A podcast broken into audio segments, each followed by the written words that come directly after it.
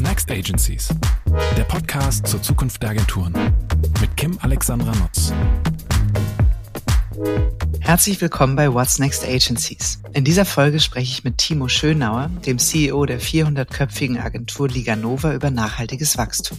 In den letzten Jahren hat die Agentur für Brand und Retail Experiences eine starke Entwicklung hingelegt und ist von 35 auf 85 Millionen Euro Umsatz gewachsen. Wir sprechen über die Auswirkungen der Pandemie, die größten Entwicklungsfelder und welche Bedeutung eine tiefe Wertschöpfung hat. Für ihre ambitionierten Pläne hat Liga Nova 2019 ein Private Equity Unternehmen an Bord geholt und sich in den letzten zwei Jahren mehrheitlich an spannenden Unternehmen beteiligt. Darunter ist das Nachhaltigkeitsstartup Code Gaia und Artificial Rome, die Agentur für immersive Markenerlebnisse. In unserem Gespräch hat mir ein Zitat von Timo besonders gut gefallen. Er sagt, wir haben uns nach vorn gefehlert. In diesem Sinne viel Spaß mit der neuen Folge. Lieber Timo, herzlich willkommen bei What's Next Agencies. Ich freue mich sehr, dass du heute mein Gast bist. Kim, vielen Dank. Danke für die Einladung. Ähm, das ist tatsächlich mein aller, allererster Podcast und ich freue mich sehr auf das Gespräch mit dir. Ich freue mich, ich freue mich, äh, dass du dich mir anvertraust für diese erste Podcast-Aufnahme und dass du noch so wunderbar unverbraucht bist, was das angeht, Kommt, weil dann gibt es nämlich richtig viel Neues zum ersten Mal zu erzählen. Ähm, ich finde das ist immer ein schönes Format, um die Themen, aber auch die Menschen dahinter ein bisschen besser kennenzulernen. Wie sind wir eigentlich zusammengekommen? Ich dachte, damit fange ich mal an, weil ich das schon so bezeichnend und ganz besonders finde. Ich hatte kürzlich einen Austausch mit Marco Seiler und der erzählte mir dann so ähm, äh, nebenbei in dem Gespräch von Liga Nova und erzählte mir, dass ihr da sehr, sehr viele kluge Sachen macht. Und er sagte irgendwie in so einem Nebensatz, ja, weißt du, eigentlich ist das wie so eine Art Hidden Champion, ähm, denn die machen gar nicht so viel Eigenkommunikation, aber die machen äh, ziemlich starke, zukunftsfähige Sachen. Und er hat dann nicht gesagt, musst du mal unbedingt einen Podcast haben, sondern erzählt mhm. das einfach so. Und dann habe ich so gesagt, ja. ah, Moment mal, Hidden Champion kommunizieren nicht viel zukunftsfähige Sachen. Okay, das ist auf jeden Fall ein Grund, euch für dieses Mikro, äh, stellvertretend dich, lieber Timo, für dein Team zu zerren und ähm, mehr davon zu hören. Aber das fand ich schon eine sehr schöne Beschreibung und ich glaube, es trifft's ganz gut, oder? Du, ja, du, der Marco, Marco hat immer recht. Klar. Marco ist bei uns, Marco ist bei uns im Beirat ein sehr, sehr äh, geschätzter, eine sehr, sehr geschätzte Person, der immer mit Rat und Tat zur Seite steht. Und äh, ich habe mich auch sehr gefreut über die Brücke, die er da gebaut hat. Und muss dir sagen, dieses Thema Hidden Champion äh, finde ich gut. Also ich mag das, äh, Hidden Champion zu sein. Wir sind generell, wir sind nicht so so laut in der Branche, wahrscheinlich auch nicht so, vielleicht auch nicht so eitel wie wie wie manche anderen, sondern wir, sondern wir machen das so alles so ein bisschen. Ich will nicht sagen heimlich, still und leise. Wir haben natürlich einen Außen, eine gute Marke, einen guten Außenauftritt, aber wir finden wenig irgendwie auf, auf Bühnen statt oder in der, in der PR äh, könnten wir wahrscheinlich noch mehr stattfinden. Wir sind jetzt erstmals in diesen, in diesen Rankings dabei gewesen, äh, die größten inhabergeführten äh, Agenturen Deutschlands und waren auf äh, Rang 6. Und äh, ich finde es nicht so schlecht spannend. ist, was nicht so ja, schlecht ist, von 0 auf 6. Von 0 auf 6, ja. Und ich finde das dann ehrlicherweise ganz cool, wenn die Leute sagen, sag mal, was, was macht ihr denn da eigentlich die ganze Zeit? Und äh, weil es gibt ja ehrlicherweise in der Branche auch viele, die es andersrum machen, die sich so ein bisschen größer machen, als sie sind. Und da kommen wir wahrscheinlich ein bisschen, bisschen leiser daher und konzentrieren uns dann doch viel mehr auf uns selbst, auf unsere Arbeit und auf unsere, auf unsere Kunden, auf die Strategie. Ja, und deshalb finde ich, wenn du jetzt sagst, ihr seid so eine Art Hidden Champion, ist das für mich eher ein Lob als, äh, als eine Kritik. Ich finde das, finde das ganz cool. Und ich glaube, wir sind jetzt mittlerweile auch an einem Punkt, wo wir, wo wir eine gewisse Größe erreicht haben und eine gewisse Relevanz, wo du dann auch automatisch einfach ein bisschen mehr nach vorne kommen musst oder kommen darfst oder kannst und dich erklärst. Ja, und das ist jetzt heute so ein erster, ein erster Schritt in die Richtung. Ich kann dir gerne ein paar Sachen über Liga Nova erzählen. Unbedingt. Also wir, ich werde dich löchern mit Fragen und ich finde auch, das. Hidden Champion finde ich wirklich gar nicht ja, nachteilig, sondern also ich sollte eigentlich nur Inbegriff dessen sein, dass es mich neugierig gemacht hat, mehr darüber ja. zu erfahren und einfach mal Kulisse, also hinter die Kulissen ist es ja gar nicht, sondern einfach hinter die Türen, die nicht immer so allzu weit und kommunikativ aufstehen, äh, mal reinzulauschen. Genau. Aber vielleicht magst du mal erzählen, du hast gerade gesagt, Platz 6 im Ranking der inhabergeführten Agenturen. Äh, was macht Liga Nova eigentlich? Also was, was ist so ähm, euer Weg, eure, eure DNA, der Ursprung und äh, wie groß seid ihr? Also wie, wie, genau. In a nutshell oder also auch in einer größeren Nutshell. Jetzt, ohne jetzt die ganze, die ganze Company History dir hier äh, zu erklären. Also gegründet ist äh, Liga Nova, die GmbH wurde äh, 1995 in, in Stuttgart. Damals sehr eventlastig noch gewesen. Ähm, und dann haben wir uns immer weiter sukzessive, sukzessive erweitert. Ähm, mittlerweile gibt es die Liga Nova Group. Das sind äh, zu der neben Liga Nova gehören sieben weitere Firmen zur Liga Nova Group. Kann ich auch gleich mal gerne gerne durchgehen. Wir haben mittlerweile über 400 Mitarbeiter in der wow. Gruppe und das an, an sechs Standorten. Headquarter, wie gesagt, ist äh, Stuttgart. Wir haben ein Office hier in Berlin. Ich sitze gerade in Berlin, deshalb hier in Berlin. Ähm, wir haben in Amsterdam, gibt's Liga Nova Netherlands.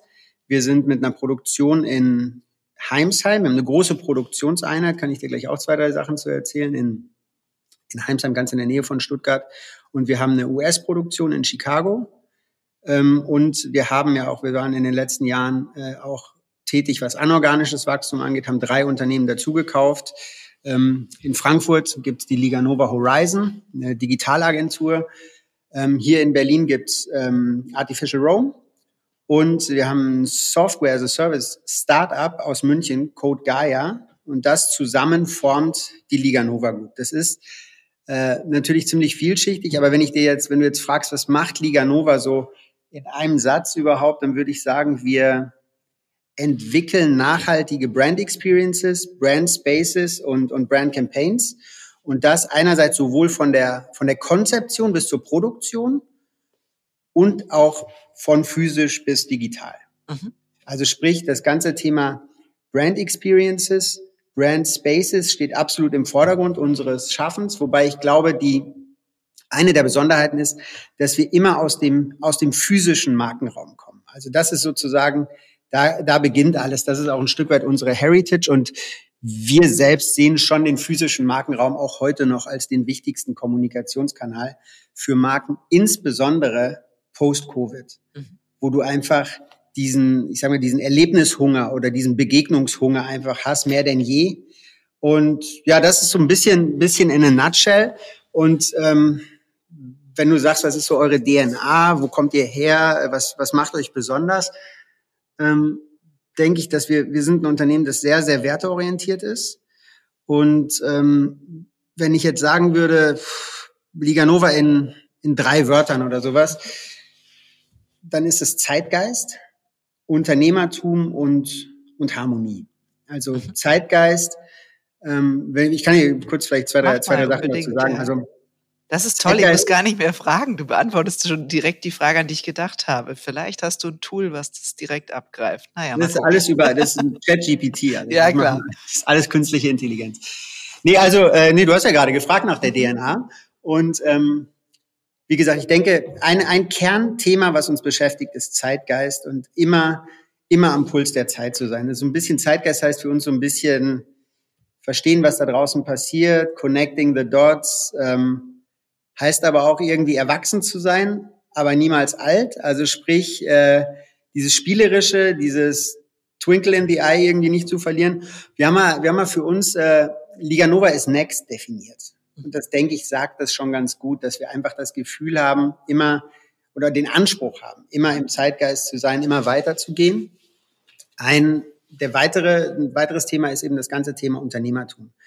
Und Unternehmertum heißt für uns, das ist sehr stark auch geprägt worden von dem, von dem Gründer, der ähm, Vincent Bodo Andrin, der das Unternehmen gegründet hat, 95, ähm, der sehr visionär ist, sehr Unternehmer und der hat das ganze Ding, dieses ganze Unternehmertum so ein Stück weit in die, in die Firma hineinmassiert.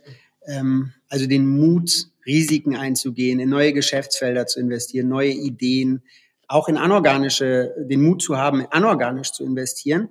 Also sowohl als Company, aber auch ein Stück weit als den, den Mitarbeitern mitzugeben, Leute, ihr seid selber alle auch Mitunternehmer. Also be an Intrapreneur, habt selber keine Angst, Fehler zu machen, weil am Ende ist die Geschichte von uns auch ein Stück weit, wir haben uns auch ein Stück weit immer wieder nach vorne gefehlert. Weißt du, also sprich, es, es läuft ja nicht immer alles geil. Schöne Formulierung, ja. Mhm. Ja, es, es läuft ja nicht immer alles perfekt und das heißt, wir haben dann irgendwie ähm, natürlich, wenn du, wenn du so unternehmerisch unterwegs bist, machst du automatisch auch Fehler, aber du machst halt auch viele Sachen richtig und das ist sicherlich auch ein Grund, warum wir heute hier sind. Mhm. Und ähm, mit Abstand das Wichtigste für mich, was Liga Nova ausmacht, ist das ganze Thema Harmonie. Und Harmonie, ich könnte jetzt über Harmonie wahrscheinlich alleine eine Stunde erzählen. Ähm, wir haben für uns auch, auch da dieses Thema, der Anspruch ist so ein bisschen Harmony in Everything, was nicht heißt, dass sich alle immer den ganzen Tag lieb haben und dass es eine reine, eine reine Wohlfühlkultur ist, sondern Harmonie bedeutet für uns einerseits einen sehr, sehr hohen Qualitätsanspruch zu haben und dass alles irgendwie ein Stück weit miteinander im Einklang ist. Also sprich, wenn du auf einem Event von uns bist beispielsweise oder in einem Brand Space, da ist, oder bei uns im Headquarter zum Beispiel, auch in den Standorten, da ist wirklich jedes Detail aufeinander abgestimmt. Wir sind da sehr, sehr detailverliebt, perfektionistisch unterwegs ähm, und legen sehr, sehr hohen Wert auf Formalästhetik, dass die Dinge schön sind. Ähm, dass einerseits Harmonie heißt einerseits Qualitätsanspruch, Formalästhetik. Auf der anderen Seite heißt Harmonie aber auch Community. Dass wir sehr viel, können wir vielleicht später nochmal drauf, dass wir sehr viel äh, für uns in unsere eigene äh, Community investieren und schauen, dass da dass wir eine gute, eine gesunde Unternehmenskultur haben. Aber Harmonie heißt auch, wenn wir sagen, dass alles miteinander im Einklang sein soll, heißt es auch, dass, dass in unseren Projekten Kreativität und Profitabilität, das muss Hand in Hand gehen. Das haben wir mal Malen nach Zahlen genannt. Mhm. Also am Ende ist das ja dieses kleine, diese Kindergeschichte, wenn du da, das ist eine ganz gute Analogie eigentlich. Und ähm, ja, zusammengefasst ist das, wenn mich jemand fragt, erklär mal Liga Nova, was macht ihr, was macht euch besonders, dann ist es das Zeitgeist, Unternehmertum und Harmonie. Ich finde es auch cool, dass ihr Werte gewählt habt. Also vor allem äh, ist mir das so auch bei Zeitgeist und Harmonie gegangen, weil es ja jetzt nicht zwangsläufig Werte sind, also gerade Harmonie, die man so häufig schon hört. Ne? Sonst hast du ja häufig, weiß ich nicht, Vertrauen, Verlässlichkeit, äh, irgendwelche anderen Sachen, die da so stehen. Und ähm, das finde ich auf jeden Fall klug gewählt und äh, sehr nachvollziehbar.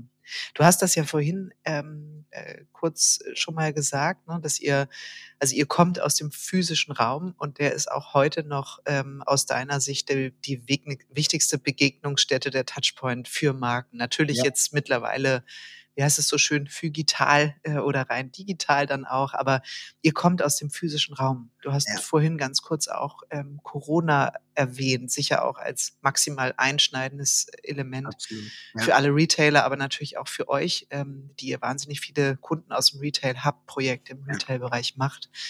Wie, ähm, ich sag mal, wie, wie habt ihr euch durch diese Phase in dem Fall nicht gefehlert, sondern wahrscheinlich gekämpft und, und letztlich auch durch Unternehmertum äh, herausgearbeitet. Wie seid ihr damit umgegangen? So, ähm, wir haben damals wie heute, damals aber noch viel mehr als heute, wir machen sehr viel Umsätze im, im, im Retail-Bereich und wir machen viel auch im, mit dem, was wir Experience Solutions nennen, was auch, wo natürlich auch Events eine große Rolle spielen.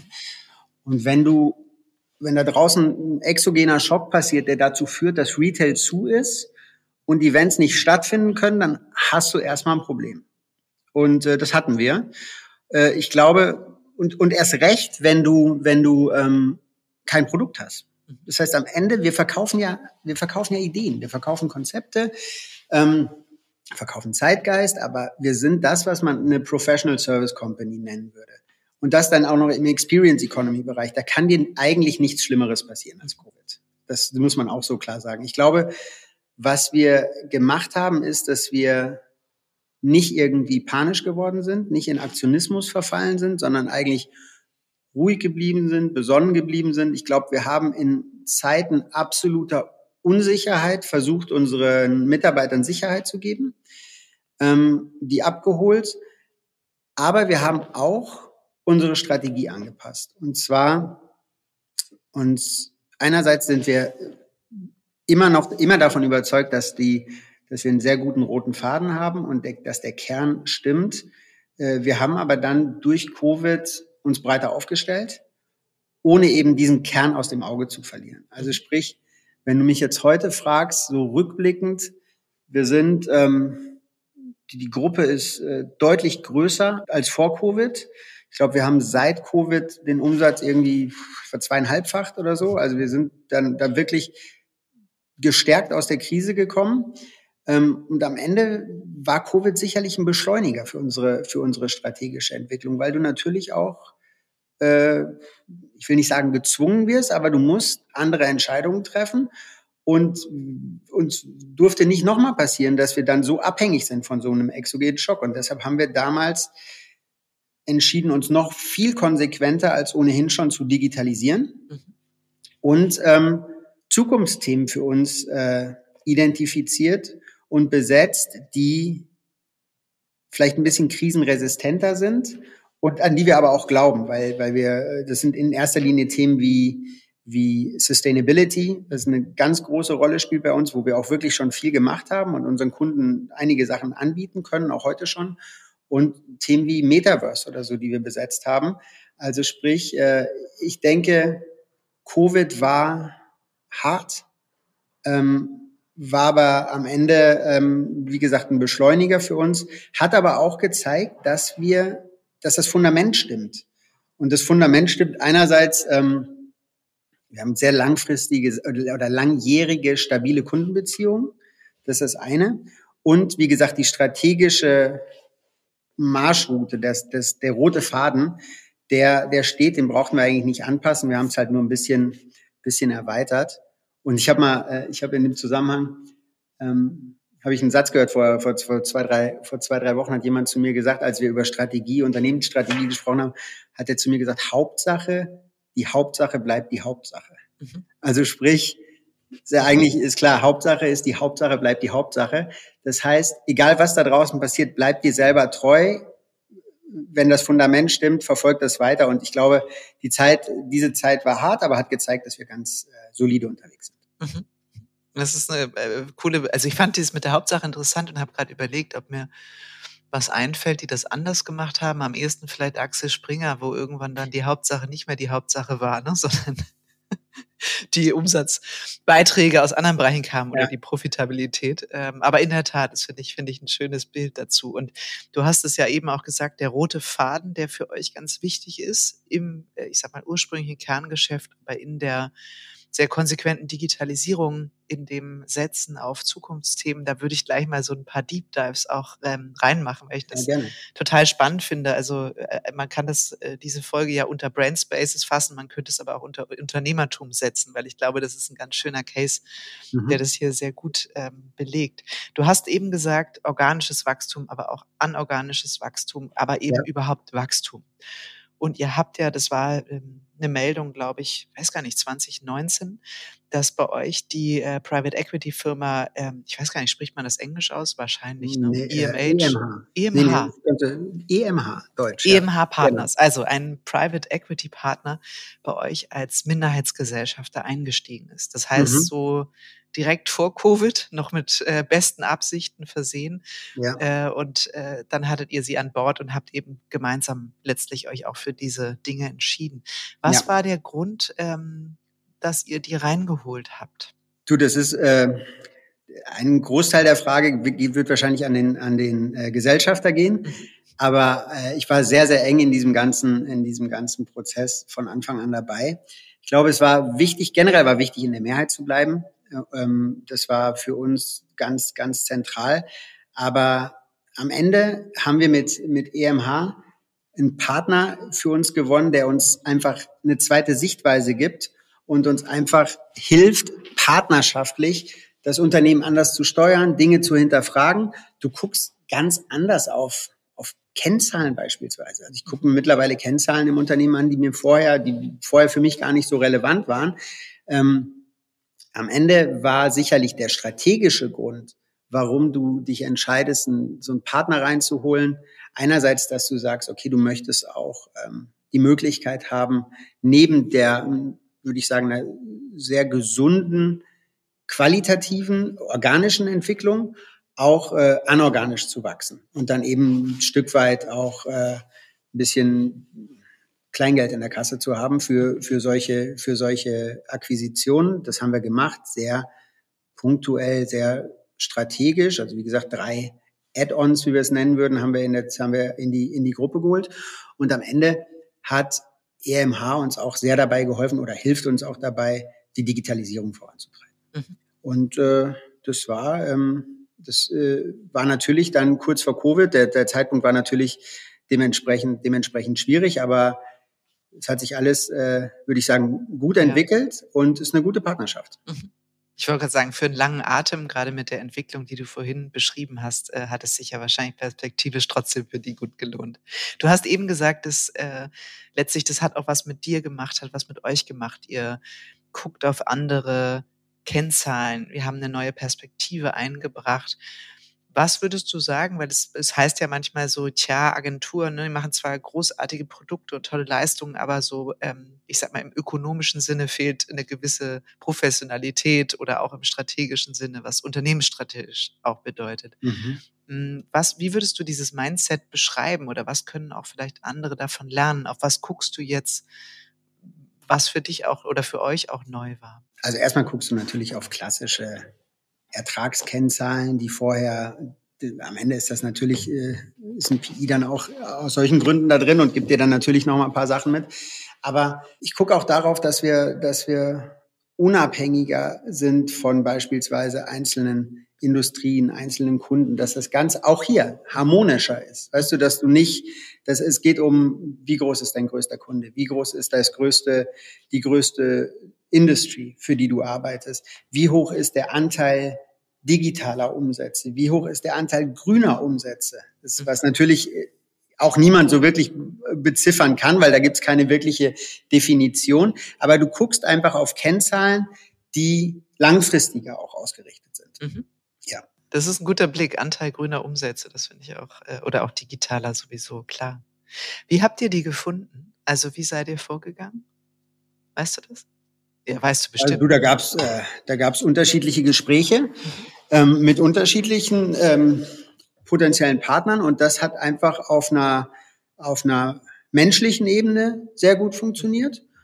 Und dann gehst du in so einen, gehst du in so einen Prozess rein und äh, das dauerte dann, ich weiß gar nicht, ein halbes Jahr, ein Dreivierteljahr. Okay. Da wurde dann auch klar, dass wir eine ähnliche Vorstellung haben, wie wir die, wie wir das Unternehmen weiterentwickeln wollen, wie wir es digitalisieren wollen. Und ähm, dann sind wir zueinander, haben wir zueinander gefunden. Mhm, mhm. Okay. Dann lass mal kurz eintauchen in das Thema, ich sag mal auch nochmal Wachstum insgesamt. Ihr geht das ja organisch wie, wie anorganisch auch durch Akquisitionen an. Ähm, äh, du hattest mir auch erzählt, als wir uns das erste Mal austauschten, ähm, euch ist auch eine tiefe Wertschöpfung extrem wichtig bei Liga Nova. Also ihr seid ja nicht ja. nur diejenigen, die die Ideen entwickeln und Konzepte machen, sondern ich habe dich so verstanden, ihr bedient mehr oder weniger die gesamte Wertschöpfung im Bereich Brand Spaces, Brand Experiences. Das ist ähm, natürlich der Anspruch, so viel Wertschöpfung wie möglich in-house zu haben. Also du musst dir vorstellen, wir machen ja nicht nur, wir machen ja nicht nur Brand Spaces im Sinne von, von Stores, sondern wir machen ja auch Kampagnen, Brand Campaigns, aber Kampagnen sind für uns Schaufensterkampagnen beispielsweise oder Retail-Kampagnen. Das heißt, ähm, wir machen beispielsweise für Nespresso weltweit die Schaufenster. Ähm, und da haben wir äh, nicht nur, ähm, machen wir nicht nur das Thema Konzeption, Kreation, sondern wir produzieren auch. Und wir machen äh, die weltweite Logistik. Und das sind dann ein paar hundert äh, Stores, die weltweit, das ist ein riesen logistischer Aufwand, ähm, die da weltweit mehr oder weniger zur selben Zeit beliefert werden müssen. Und ähm, wir haben uns dann damals, das war ehrlicherweise vor meiner Zeit, das war 2008, glaube ich, haben wir, haben wir die Liga Production ähm, gegründet. Ich bin seit 2009 dabei, also jetzt auch äh, 14 Jahre. Ähm, und da musst du dir wirklich vorstellen, das ist eine Produktion mit und ein Logistikunternehmen auf, in Summe sind das 16.000 Quadratmeter, 10.000 in Heimsheim, 6.000 nochmal in der Nähe, also alles in der Nähe von Stuttgart. Und da musst du dir wirklich vorstellen, da hast du Lackierer, Werbetechniker, Schreiner, hast eine große CNC-Technik und ähm, das ist, das, das ist ein klassisches Beispiel von Vertikalisierung, weil wir uns einfach nicht abhängig machen wollten von externen Lieferanten und weil es in unserer Branche halt auch brutal um Geschwindigkeit geht. Das heißt, du hast natürlich in dem Moment, in dem du alles unter einem Dach hast, indem du sagst, guck mal, äh, die äh, Lackierkabine, die Jungs sind fertig und jetzt können wir ins nächste Gewerk und dann verpacken wir es direkt drüben in der Logistik selber, dann hast du eine andere Wertschöpfung und du hast natürlich auch eine ganz andere Glaubwürdigkeit bei deinen Kunden. Ähm, und auch da übrigens bist du herzlich mal, herzlich mal eingeladen, äh, dir das anzuschauen. Selbst in unserer Produktionshalle siehst du das Thema Harmony in Everything. Das sieht ziemlich cool aus. Erzähl mal. Also, na, es ist einfach, es ist einfach eine, jeden, der du da, den du da durchführst, der sagt, das ist eine wirklich stylische Produktion. Also ist äh, schön eingerichtet und ähm, ich glaube, das zieht sich tatsächlich wie ein roter Faden durch durch alles, was wir was wir machen. Mhm. Und jetzt eben mit dem mit dem ganzen Thema Digitalisierung haben wir ja jetzt auch unsere Digitalpartner auch mit zu uns in die Gruppe geholt. Ähm, und auch das ist ja eine Art Vertikalisierung, dass wir einfach dann, wenn es um phygitale Elemente geht, also um digitale Installationen oder wenn es jetzt auch um Metaverse-Themen geht oder so, dass wir es in-house einfach, mhm. einfach machen. Oder, oder in-Group, wenn du so willst. Mhm. Ihr habt ja, weil du das gerade ansprichst, ähm, das Thema Digitalisierung, Metaverse. Ihr habt, glaube ich, Anfang des Jahres war das in ähm, Artificial Rome investiert. Das heißt, ja. ihr seid da Mehrheitsgesellschafter. Das ist ein mhm. Teil der Liga Nova Group. Richtig. Habt ihr vorher zusammengearbeitet und euch über die Zusammenarbeit besser kennengelernt? Ja, wir hatten, es gab ein äh, großes Projekt, was wir gemacht haben für, für Adidas, glaube ich. Da haben wir zusammengearbeitet. Und dann haben wir irgendwie, die sitzen hier ganz in der Nähe von uns, dann haben wir uns mal kennengelernt. Und die Jungs sind, in dem Fall muss ich tatsächlich sagen, die Jungs, weil das sind vier Gründer, die sind schon, die sind ziemlich cool. Und ähm, wir haben dann einfach festgestellt, dass wir ähnlich ticken, weil am Ende, auch da ist es ja wichtig, dass du, du willst die nächsten Jahre miteinander arbeiten. Und da ist natürlich auf einer, auf der einen Seite ist das, das Leistungsversprechen, was macht die Firma, was hat die für einen Anspruch, aber was ist auch, was auch dein Gegenüber für jemand? Willst du mit dem arbeiten? Ähm, und wir haben, glaube ich, relativ schnell geklickt und das hat, äh, hat sich einfach gut angefühlt. Und ich glaube, wir haben denen auch glaubhaft vermitteln können, dass wir uns nicht jetzt irgendwie in ihre Geschäfte zu stark einmischen. Weil das ist mir auch nochmal wichtig. Wir haben jetzt drei, drei äh, dieser M&A-Transaktionen gemacht und ich kann wirklich äh, ehrlich sagen, wir kommen da nicht rein irgendwie als Investor und krempeln da alles um, weil wer bin ich jetzt auch oder wer sind wir als Liga Nova jetzt einem Artificial Rome zu erzählen, wie die ihr Geschäft zu führen haben. Oder da jetzt zu versuchen, unsere Kultur drüber zu stülpen, das bringt überhaupt nichts. Es ist wichtig, dass sie so eigenständig bleiben wie, wie möglich, dass wir aber auch so viele Synergien nutzen und unser Leistungsversprechen für Liga Nova einfach sofern erweitern, ähm, dass wir unseren Kunden einfach nochmal den nächsten Schritt anbieten können. Mhm. Ähm, das heißt also alle drei, also auch auch äh, eine Liga Nova Horizon oder gut Code Gaia sowieso, weil das ist äh, wie gesagt eine Software as a Service Firma. Die haben ihren eigen, ihre eigenen Kunden. Die arbeiten jetzt nicht nur für Liga Nova, aber auch für Liga Nova. Mhm. Und ja, das hat sich einfach einfach gut angefühlt. Metaverse ist in ist in aller Munde und ist am Ende auch da nur die ähm, logische Konsequenz gewesen, dass wir sagen, wir kommen vom physischen Markenraum wir haben das dann immer mehr digitalisiert, da wo es Sinn macht, mit beispielsweise einer Liga Nova Horizon, also vom physischen Markenraum in den phygitalen Markenraum, also den physisch-digitalen Markenraum. Und jetzt gehst du in den virtuellen Markenraum. Das ist am Ende einfach nur eine logische, der logische nächste Schritt. Und deshalb haben wir uns dafür entschieden. Und äh, es macht großen Spaß mit den Jungs. Und ein, ein, die größte Schnittmenge haben wir sicherlich auch bei denen in dem Thema Formalästhetik. Die haben einen unfassbaren formalästhetischen Anspruch. Das, was wir im physischen Raum machen, machen die im digitalen Raum. Und äh, da war dann eigentlich klar, dass, das, dass wir den Weg äh, zusammen weitergehen sollten. Und äh, die sind, äh, ich weiß nicht, ob du das, ob du das äh, mitbekommen hast, die haben dieses Jahr beispielsweise ähm, die Metaverse Fashion Week äh, gemacht und oder haben da hatten da einen Auftritt, der sehr sehr erfolgreich war, der ziemlich viele Preise abgeräumt hat und das zeigt uns auch, dass das dass es wirklich ein, ein guter strategischer Move war. Und ich freue mich wirklich auf die ich freue mich auf die nächsten Jahre und ich glaube, dass in dem ganzen Metaverse Bereich noch einiges einiges auf uns zukommt. Was glaubst du denn ist oder was sind so die Themen? Du hast gesagt, wir machen nicht alles zusammen, aber schon einiges. Wir nutzen die Synergien. Welcher Art sind so die Metaverse-Projekte, die ihr jetzt auch gemeinsam macht? Also was ist so eine, so eine, ich sag mal, Hauptverwendungsidee der Markenverantwortlichen, der Marketingverantwortlichen zu sagen, lass uns das mal zusammen machen, Schritt für Schritt an diesem Thema weiter nähern? Du, am Ende geht es ja darum, dass wir, dass wir sozusagen das, was wir im, im physischen Raum anbieten, unseren Kunden, auf den virtuellen, auf den virtuellen Raum erweitern. Am Ende ist ja das, das Metaverse auch nichts anderes als äh, immersiver sozialer Raum. Und ähm, das heißt, es ist genauso eine Begegnungsstätte, wie es, wie es unsere, unsere Brand Spaces sind. Und ähm, was wir halt machen, ist, dass wir, dass wir einfach konsequent die, die Wertschöpfung erweitern und sozusagen das, was im, was im physischen Raum stattfindet, verlängern, intelligent versuchen zu verlängern auf den, äh, auf den virtuellen Raum. Und du merkst ja jetzt schon, dass beispielsweise im, dass im Metaverse die Verweildauer deutlich länger ist als auf einer, auf einer normalen Website. Das heißt, du hältst dich da einfach gerne auf. Und wenn du das jetzt verknüpfst mit einem, mit einem intelligenten, mit einem E-Commerce-System oder sowas, dann ist natürlich die Conversion auch eine ganz andere.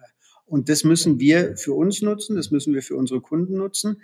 Ich glaube, was keinen Sinn macht im Metaverse, ist, dass wir sozusagen eins zu eins versuchen, die Realität virtuell abzubilden, sondern das muss immer, das muss spielerischer sein, das muss einfach künstlerischer sein. Die sagen übrigens, also ähm, Artificial Rome würde selber sagen, sie machen Art-Driven Experiences, was ich ziemlich cool finde. Ähm, und insofern ist es einfach, wie gesagt, eine, eine, eine Konsequenz. Wir wissen ehrlicherweise, also wenn du mich jetzt fragst, wie geht's weiter mit dem Metaverse, pff, du, keine Ahnung. Aber ich weiß, dass alle meine, meine Kunden oder unsere Kunden eine große Nachfrage haben in dem Bereich, alle stattfinden wollen. Stück weit ist das, ist das Metaverse heute da, wo, wo das Internet so ein Stückchen in den, in den frühen 90ern war oder sowas.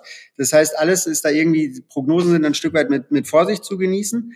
Aber es sind auch heute, es sind, wie gesagt, es sind Räume, in denen heute schon millionenfach Kunden auf ihre, äh, Konsumenten auf ihre, auf ihre äh, Marken treffen. Und da hast du als Liga Nova Group besser mal äh, eine Antwort drauf. Auch wenn wir noch nicht wissen, wie es genau weitergeht. Es ist eine große, es ist ein Stück weit für mich auch eine große Blackbox, die, äh, wenn ich jetzt mit Patrick oder Mike oder den Jungs von Artificial Rome reden würde, würden die sagen, was, was erzählst du denn da? Aber genau dafür habe ich ja die. Mhm. Ähm, ich bin sehr davon überzeugt, dass es da, dass es da ähm, eine große Zukunft gibt für uns. Ich, es gibt Studien, die sagen, dass äh, 25 Prozent der Menschen im, im Jahr 26 mindestens eine Stunde im, im Metaverse verbringen werden.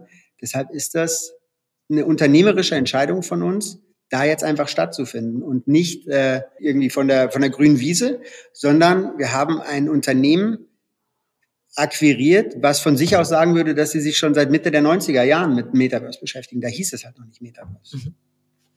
Ja, Wahnsinn. Dann sind wir mal gespannt auf diese Blackbox und wie sie sich weiterentwickeln. Aber ich glaube, das ist ist ja, wie du sagst, kommunikativ war es ein bisschen von der Bildfläche verschwunden. Das heißt ja aber nicht, dass es nicht irgendwie massiv weitergeht ähm, und sich die Dinge entwickeln. Ich glaube, der, der Dreh ist halt, sobald es dir auch gelingt, die Kommerzialisierung zu stärken innerhalb dieser digitalen Räume. Ne? Ich glaube, Absolut. das ist auch für die Kunden der totale Gamechanger, wenn wir da mehr Belege und Cases schaffen, in denen das funktioniert, weil die Kaufkraft ist ja immens. Das siehst du ja, jeder, der aus dem Gaming-Bereich kommt, in dem es ja letztlich auch um digitale Erlebnisräume gibt, äh, da, da ist ja schon einiges an Geld zu verdienen. Du, absolut. Ich habe jetzt übrigens äh, gelernt, dass das Thema, dass der, der Begriff Metaverse schon fast wieder verschwindet, mhm. sondern dass einfach alle nur noch über immersive Räume sprechen.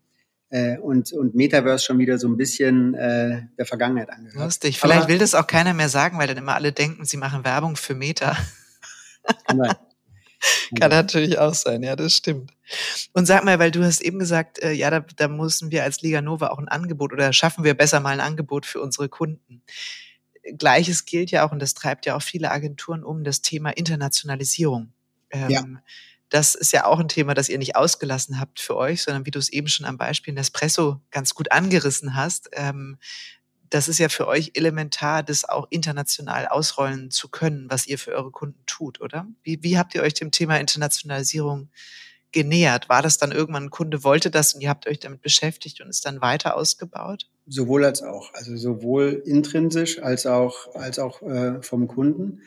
Ähm, einerseits, wir haben beispielsweise vor, ich, ich weiß gar nicht, vor, vor fünf oder sechs Jahren sind wir, sind wir nach äh, Amsterdam gegangen, Liga Nova Netherlands gegründet, weil da einfach unglaublich viele Kunden vor Ort sind und vor Ort bedient werden. Ähm, und weil du natürlich auch andere, du bekommst auch nochmal andere Sichtweisen, du bekommst andere Leute. Amsterdam ist eine sehr, sehr kreative Stadt, eine sehr, sehr schnelle Stadt und das ist dann, ähm, das äh, hat uns sicherlich in der Gruppe auch nochmal sehr, sehr gut getan und ist ein sehr, sehr erfolgreicher Case. Ähm, auf der anderen Seite gibt es aber auch Kunden, die sagen, pass mal auf, wenn ihr das weitermachen wollt, dann erwarten wir von euch, dass ihr da und dahin geht. Und das war beispielsweise äh, für, für Nespresso war ganz klar ähm, auch die Aussage oder der Wunsch, dass wir im nordamerikanischen Markt für den nordamerikanischen Raum produzieren. Das hat aber hat natürlich auch Sustainability-Gesichtspunkte und so weiter. Und dann, auch da waren wir dann wieder unternehmerisch unterwegs oder unternehmerisch tätig und haben gesagt, okay, was machen wir? Wir müssen irgendwie äh, dem, dem Kundenwunsch gerecht werden und wir, wir liefern jetzt gerade dann tatsächlich aus dem nordamerikanischen Markt, ähm, also aus Chicago heraus, ähm, Nespresso für, ähm, für die USA, für Kanada, für Mexiko. Und mhm. am Ende ist es, die Frage stellt sich ja dann, stellt sich dann gar nicht. Also du musst dann, da gehst du dann mit und wenn du, wie gesagt, diese unternehmerische Denke hast, dann äh, gehst du auch, gehst du den Schritt und das wird sicherlich nicht der letzte Internationalisierungsschritt von uns äh, gewesen sein. Wir haben da noch zwei, drei Ideen gerade, über die wir jetzt wahrscheinlich noch nicht konkret reden können. Aber natürlich spielt auch Asien eine Rolle. Mhm. Ähm, und, äh, und auch andere Standorte werden da sicherlich noch dazu kommen. Nicht, dass ihr das wieder so still und heimlich macht, dann lasst ja, ich, uns zumindest äh, ich sag dir Bescheid. daran teilhaben. Ja, auf jeden Fall. Das ist eine gute Idee. Sag mal, lass mal zum, ähm, äh, ich sag mal, von dem Digitalisierungsthema, du hast ja noch mehr Facetten ähm, der zukunftsfähigen Aufstellung genannt. Einmal rübergehen zum Thema Sustainability, weil du gerade auch über Nordamerika und Nachhaltigkeit sprachst und so. Ja. Das ist ja auch für euch ein wichtiger Treiber in der Entwicklung gewesen, zu sagen, damit setzen wir uns auseinander, wir investieren nicht zuletzt in auch äh, Code Gaia, ähm, glaube ich, auch ja letztlich als Thema rund um Nachhaltigkeit. Magst du mal erzählen, wie da eure Bemühungen geklustert sind oder in, in welchen Bereichen ihr euch damit auseinandersetzt? Gerne. Also ich würde sagen, in dem ganzen Sustainability-Thema sind wir schon recht weit vorne. Mhm. Ähm, wir machen da schon einiges. Ähm, und du erlebst ja eigentlich, eigentlich zwei Dinge gerade. Einerseits hast du einen immer mehr informierten Konsumenten, der Kaufentscheidungen auf, auch trifft auf Basis von Nachhaltigkeit.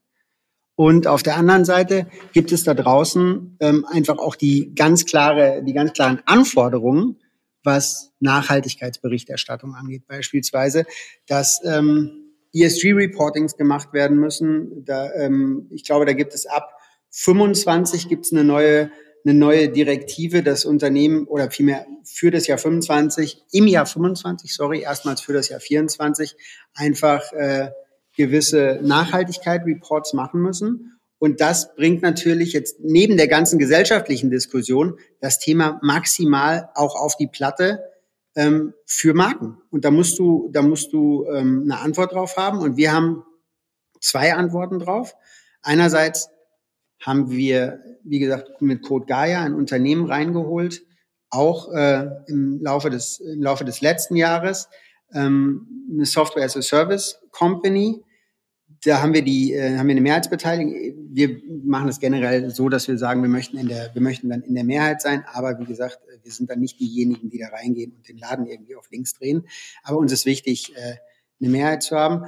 Code Gaia, das ist ähm, eine, ich würde mal sagen, eine moderne ESG-Softwarelösung, die das Nachhaltigkeitsmanagement oder für Nachhaltigkeitsmanagement, insbesondere in, in mittelständischen Unternehmen. Da geht es eigentlich um, um drei Themen.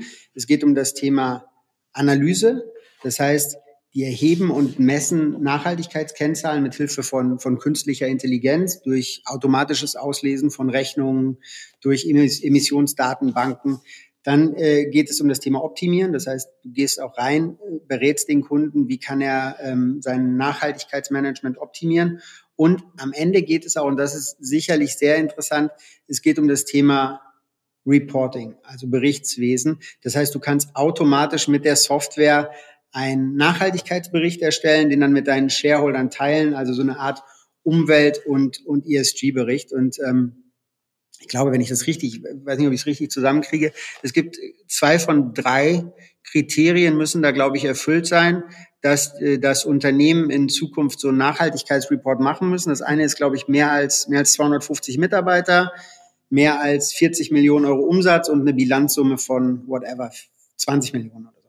Und wenn zwei dieser drei Kriterien erfüllt sind, musst du einfach durch diese neue Reporting-Direktive deine, deine unternehmerischen Maßnahmen im Bereich Nachhaltigkeit offenlegen. Und das sind in Deutschland ungefähr 15.000 Unternehmen, die das betrifft. Und auch da möchten wir einfach dann wir haben das Thema Pioneering äh, ist für uns äh, ist für uns ein wichtiges. Das kommt auch, kann man vielleicht auch gleich noch drüber reden in unserer Mission vor. Ähm, da möchten wir einfach vorne dabei sein. Und das ist sozusagen der die anorganische Antwort darauf. Und die die eigene Antwort, die wir entwickelt haben, ist ein Programm für uns, wo wir unsere Kunden beraten, ähm, das sich Green Gen nennt. Mhm. Ähm, das ist ein Programm zur, zur einfach zur nachhaltigen Reduktion vom, vom CO2-Ausstoß bei Brand Campaigns, bei Brand Spaces, bei Brand Events, durch Sustainability Beratung, durch Circular Design, wo es dann darum geht, frühzeitig einfach äh, dafür zu sorgen, dass wir mit recycelbaren äh, Materialien arbeiten. Also ob das jetzt in, in, der, in der Produktion PVC-freie Materialien sind, ob das in der Logistik so eine Art Fit-to-Size-Packaging ist, also dass wir einfach früh genug dran sind und unseren Kunden beraten, wie der CO2-Ausstoß nachweislich und auch messbar, es ist ja wichtig, am Ende kannst du ja jeder erzählen, aber wenn du es dann über eine Software, über so eine Art Carbon Calculator selber messen kannst, dann hast du natürlich nochmal einen ganz anderen, einen ganz anderen Proofpoint. Und da investieren wir sehr viel in diesem Bereich und äh, werden das auch sukzessive weiter ausbauen, weil du kommst gar nicht drum rum. Du äh, erstmal ist in uns drin. Wir können nicht, wir können nicht von unseren Werten sprechen und dann nicht in die in so einem Bereich unterwegs sein. Ich habe dir gesagt, wir sind da sehr, sehr, sehr, sehr werteorientiert. Aber du kommst gar nicht drum rum in Zukunft dich im Marketing mit dem Thema Nachhaltigkeit, Nachhaltigkeitsmanagement intensiv zu beschäftigen. Es geht gar nicht anders. Das machen wir mit voller Überzeugung und wie gesagt, die beiden Angebote, die wir unseren Kunden da gerade geben, ist einerseits das Thema Green Gen und das Thema Code Guy. Mhm. Und sag mal, dieser Calculator, von dem du sprachst, den ihr auch bei Green Gen einsetzt, ist das Code Gaia oder ist das was eigenes von euch? Das ist Code Gaia und wir nutzen aber auch die Software für unsere eigene, um, um unseren eigenen Carbon Calculator zu entwickeln. Also die, die ja. Logik dahinter. Ja, okay. Ja, ich finde die Verknüpfung, die du beschrieben hast, auch sehr smart zum Thema Erfassung, weil ich weiß aus eigener Erfahrung, was für ein Pain das ist, diese ganzen Daten einzusammeln, gerade wenn du vielleicht nicht riesige professionelle Nachhaltigkeitssysteme und große Abteilungen hast, wie das in DAX-Konzernen sicher der Fall ist, um dann zu sagen, daraus auch ein, ein Stück weit sicher automatisiert diese Berichte zu erstellen, die, wie du gesagt hast, eh verpflichtend sind. Ja. Ähm, und das in, in so einem Bereich super spannend, finde ich. Ja, Wäre das auch was für Agenturen? Also ihr nutzt das auch für andere auch? Ja, ist klar, das absolut. interessant? Ah, du absolut. Und am Ende ist das natürlich auch ein Riesen, wie du schon sagst, das spart ohne Ende Zeit und Aufwand. Ja, Dieses ganze Belegchaos durch diese, durch die künstliche Intelligenz, durch die Datenbank. Also ich bin da, ich bin großer Fan, ich meine, das haben wir, wir hätten nicht investiert, wenn wir nicht überzeugt ja. gewesen wären, aber ich bin großer Fan sowohl von den Gründern, das ist ein ganz, ganz junges Gründerteam, als auch von der Software. Und ich glaube, das ist, äh, da hatten wir einen ganz guten Riecher. Cool.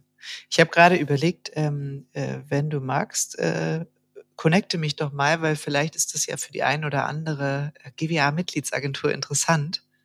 Sehr gerne. Danke Dann, fürs Angebot. Das mache ich, das mache ich sehr gerne. Jetzt sind bestimmt ähnlich wie ich viele Menschen interessiert. Wie können wir uns da irgendwie das Leben ein bisschen einfacher machen und trotzdem sehr substanziell sein? Ich glaube, das ist ein guter, Guter Ansatz. Ja. Sag mal geht Pioneering. Von Code Gaia, sag ich euch. Was meinst du? Dann geht auf die Website ja, von ja, Code Gaia. logisch, auf jeden Fall. Aber vielleicht könnt ihr einfach ein bisschen mehr erzählen, dann müssen wir gar nicht so viel selber lesen. Ist genau. ja auch nicht schlecht. Ja. Du, Pioneering hast du eben nochmal erwähnt und eure ähm, Mission und das Pioneering, was ist, was euch wirklich auch antreibt. Äh, ja. Erzähl mal ein bisschen was dazu. Naja, Pioneering findet sich natürlich in erster Linie in diesem ganzen Thema Unternehmertum wieder und einfach voranzugehen, Chancen zu erkennen, Chancen zu nutzen und auch ruhig mal der, der Erste zu sein. Ähm, in unserer Mission, wir haben, wir haben für uns eine, eine Mission definiert. Wie gesagt, der, was bei uns, der, der rote Faden ist der Brand Space bei uns. Mhm. Ja? Und wir haben jetzt uns dann nochmal durch diese ganzen Themen, die wir jetzt dazugeholt haben, durch das, wie wir uns, wie wir uns diversifiziert haben, haben wir einfach jetzt irgendwann im Laufe des Jahres nochmal gesagt, lass uns doch nochmal die Key Messages, die wir senden, nach innen und nach außen nochmal neu definieren. Und da ist ähm, ein Satz zustande gekommen, der nennt sich Pioneering and Creating Meaningful Brand Spaces in any dimensions. Mhm. Also in any dimensions, um damit anzufangen, das heißt jetzt schon nicht, eben nicht nur physisch, sondern auch digital oder, oder phygital oder eben jetzt auch virtuell. Und Pioneering and Creating Meaningful Brand Spaces. Das Pioneering, wie gesagt, ist der, ist der Anspruch, den wir an uns selber haben, Vorreiter zu sein. Creating ist Schöpfung. Das ist auch ein sehr wichtiges, übrigens einer der anderen Markenwerte, die wir noch haben, neben den dreien, die ich dir gerade gesagt habe.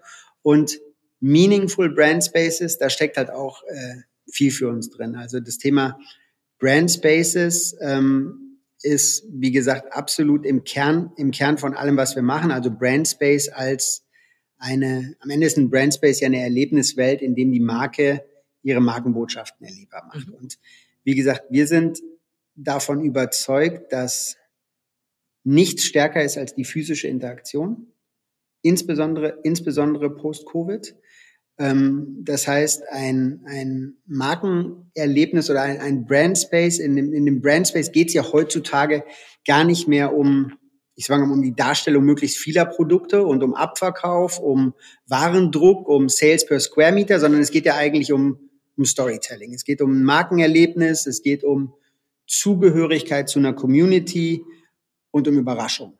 Und darum, dass du einfach so einfach das Gefühl hast, ich bin da gerne, ich will dahin, da passiert was, das überrascht mich äh, und ich fühle mich emotional aufgeladen.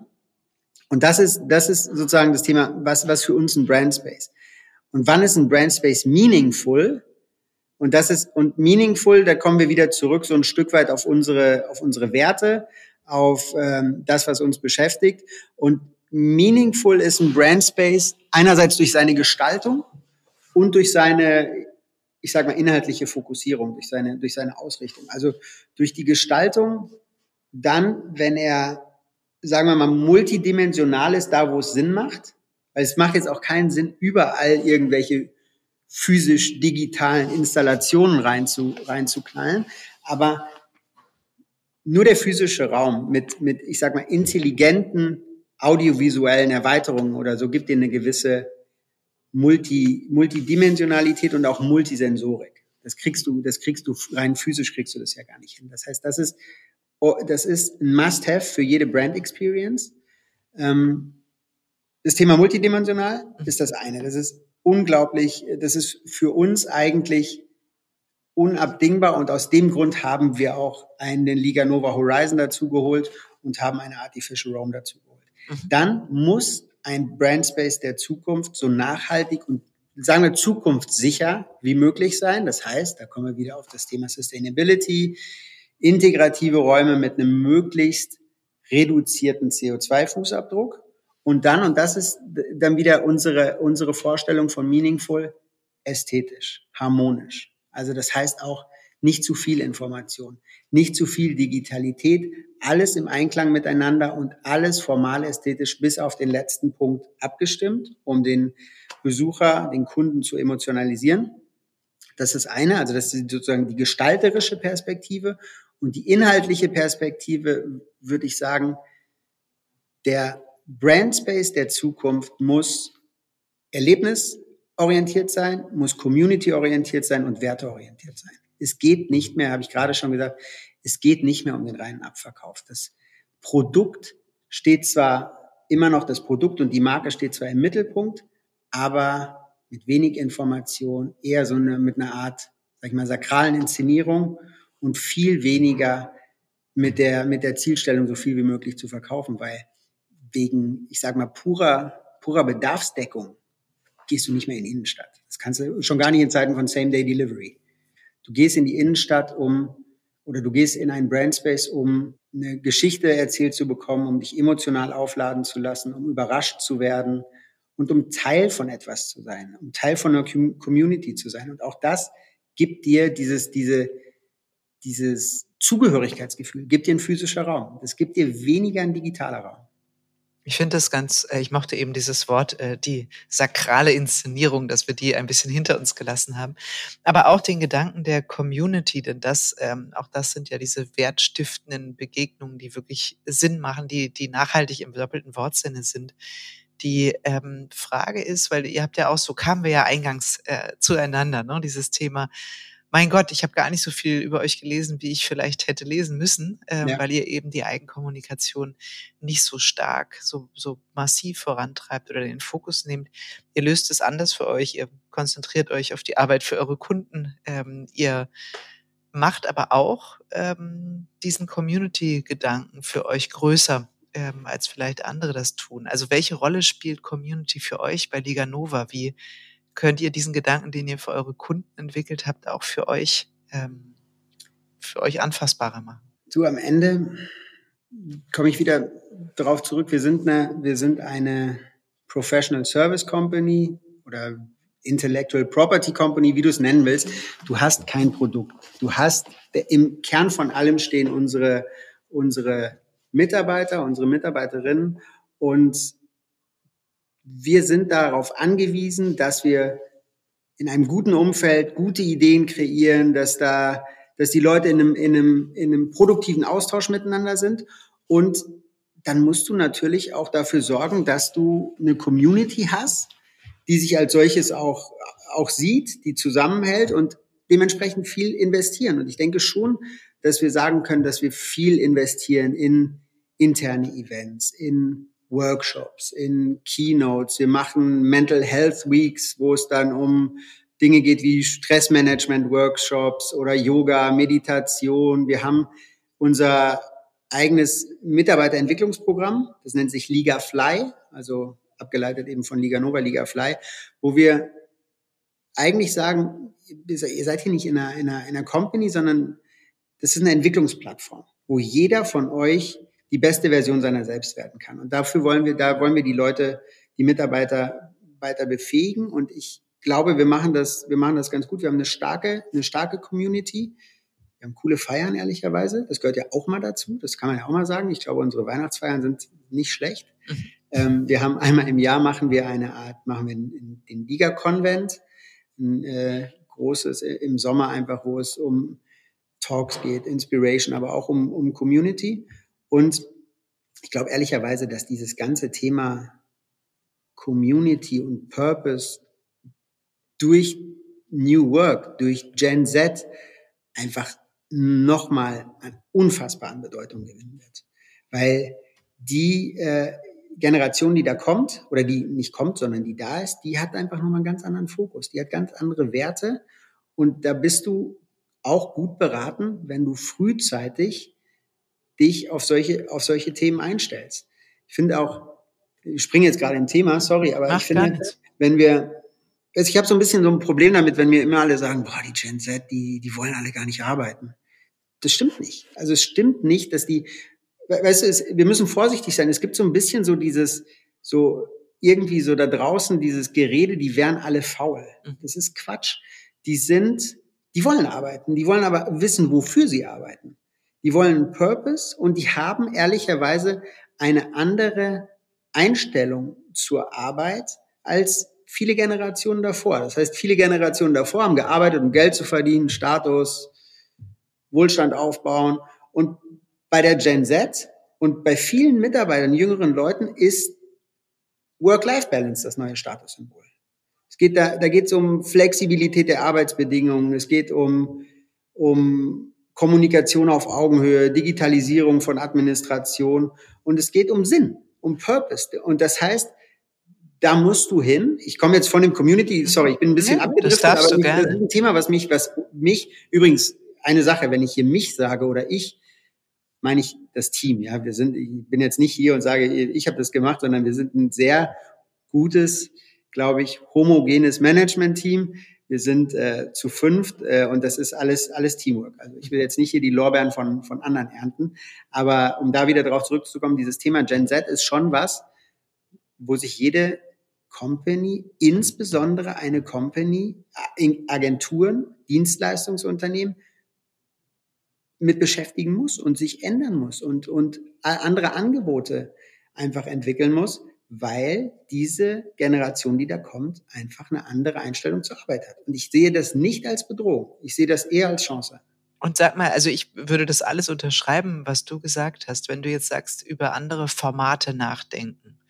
Ne, das, äh, was, was ist so die andere Art des, ich sage jetzt auch mal, vielleicht Agenturerlebnisses? Was, welche Art sind eure Events oder was ist auch deine Erfahrung? Ist es schlimm, dass nicht mehr wie früher alle zu irgendeinem Event kommen, sondern dass man eher, ich weiß nicht, gemäß klugen Targetings überlegt, für eine Gruppe von Leuten mag das interessant sein, für eine andere Gruppe das. Also ist die, ist die Varianz der Angebote größer? Ist es eine andere Qualität der Begegnung? Wie schafft ihr das? Ich glaube, dass wir generell, also ja, natürlich ist ähm, persönliche Ansprache wird natürlich, wird natürlich immer wichtiger, aber ich glaube, dass wir es schon schaffen, die ganze Mannschaft irgendwie ein Stück weit abzuholen, weil wir wirklich eine, eine gute Unternehmenskultur, eine gute, eine gute Community haben. Und ähm, ja, bin eigentlich, ich, ich mache mir keine Sorgen um unsere, um unsere, äh, um unsere Unternehmenskultur, weil ich glaube, dass wir da wirklich sehr, sehr weit vorne sind und wirklich eine starke, eine starke Community haben und uns ich war auch eher auf der Suche nach, äh, nach Tipps für unsere Zuhörerinnen und Zuhörer im Sinne von, was macht man eigentlich für Formate? Ne? Was, äh, keine Ahnung, früher hast du gesagt, hey, wir machen äh, ein Sommerfest und eine Weihnachtsfeier und ab und an gibt's noch irgendwie Bier für alle und das war's dann. Aber so wie du es auch beschrieben hast, ihr habt Keynote-Speaker, ihr macht ein Konvent, also es gibt eben durchaus auch, ähm, wie soll ich sagen, Formate, die man früher vielleicht auch für Kunden gemacht hätte, viel größer rein für die Mitarbeitenden. Ja. Abs du, absolut. Und das, aber das ist ja, das ist ja ein Stück weit eine Individualisierung und einfach auch da mit dem Zeitgeist zu gehen und zu sagen, hey, das Thema Mental Health spielt heute eine viel, viel größere, es hat immer wahrscheinlich schon eine große Rolle gespielt, aber wir haben es ein Stück weit nicht ganz oben auf die Agenda geschrieben. Aber sich da dem, dem Thema als Arbeitgeber zu stellen, offensiv zu stellen und sagen, wir investieren da rein, wir machen, wir machen jetzt so eine Mental Health Week oder wir machen mal einen Mental Health Day, das ist, glaube ich, das ist was, äh, das ist ja ein individuelles Angebot und das kann ich den Leuten nur mitgeben. Also nur jetzt einmal in der, im Jahr irgendwie eine Weihnachtsfeier machen und äh, ein großes äh, Bierzelt im Sommer mieten oder aufs Oktoberfest gehen, das halte ich dann doch für überholt. Das stimmt. Aber ich glaube, glücklicherweise ähm, sind alle mittlerweile so weit, äh, dass sie das verstanden haben und sehr stark daran arbeiten. Das ist ja auch die gute Nachricht in der Entwicklung der Branche. Timo, ich danke dir sehr für diesen Einblick äh, rund um Liga Nova. Es ist beeindruckend, was ihr da auf die Beine gestellt habt und weiter auf die Beine stellt. Eigentlich war meine Abschlussfrage, was ihr noch so plant, aber du hast ja eben schon ein paar Dinge angedeutet, auch gesagt, ihr könnt noch gar nicht so drüber reden und ähm, oder gibt's noch was? Gibt's was? Du, ähm, ich glaube, da kommt noch einiges. Wir haben noch ein paar Sachen, wir haben noch ein paar Sachen vor. Es werden sicherlich auch jetzt kurzfristig gibt's noch mal zwei, drei, zwei, drei Ankündigungen, wie wir uns insbesondere organisch nochmal weiter, weiterentwickeln werden, weil wir ja schon immer wieder auf der Suche sind, insbesondere nach neuen, nach neuen organischen Wachstumsfeldern, neue Businesses. Also wir haben beispielsweise, das, ohne da jetzt zu viel zu verraten, wir haben das Sportbusiness für uns entdeckt. Wir gehen da stark rein, glauben unglaublich eine, eine hohe Daseinsberechtigung von einer Agentur wie Liga Nova für, für Sportbrands. Aber wenn wir jetzt am Ende, am Ende sind, will ich gar nicht, gar nicht zu viel darüber erzählen. Es ist jetzt aber nicht so, dass ich irgendwie das Gefühl habe, wir müssten jetzt noch großartig was ändern oder sowas oder uns. Ich habe jetzt nicht das Gefühl, da, da fehlt jetzt noch irgendein strategisches Puzzlestück und wir müssen jetzt aber noch eine Firma dazu holen, die das und das kann oder das und das. Es geht einfach darum, das Kerngeschäft weiter auszubauen, am Puls der Zeit zu bleiben, zu verstehen, was da draußen passiert, uns konsequent weiter zu digitalisieren, konsequent das Thema Nachhaltigkeit zu wirklich in die ganze Organisation, in jeden Kunden rein zu, rein zu massieren. Das Thema AI als, als Chance, das ist sicherlich auch nochmal, da kannst du noch einen separaten Podcast ja. drüber machen, das Thema AI als, als große Chance und nicht als Gefahr zu sehen, weil das ist auch nochmal wichtig und einfach auch so eine Art AI-enabled Company zu werden, die eben dann äh, Kreativität, Wettbewerbsfähigkeit über den, über die intelligente Nutzung von AI eben fördert. Und ansonsten glaube ich, äh, sind wir gerade auf einem, auf einem ganz coolen Weg. Ist nicht immer alles einfach, aber Agentur ist halt, ist halt nicht immer einfach. Aber ich, ja, also ich, ich rufe dich an. Ähm, da werden noch zwei, drei Sachen passieren. Vielleicht können wir uns in einem Jahr oder so nochmal mhm. unterhalten und haben, haben noch ein paar cool. andere Ideen gehabt. Ich wünsche euch ganz viel Erfolg dabei bei eurem Danke dir. Danke, dass du mir mal die Zeit gegeben hast, mir ein bisschen was über Liga Nova zu erzählen. Unbedingt, hat sich gelohnt. Hat Spaß gemacht. Danke dir. Danke, Kim.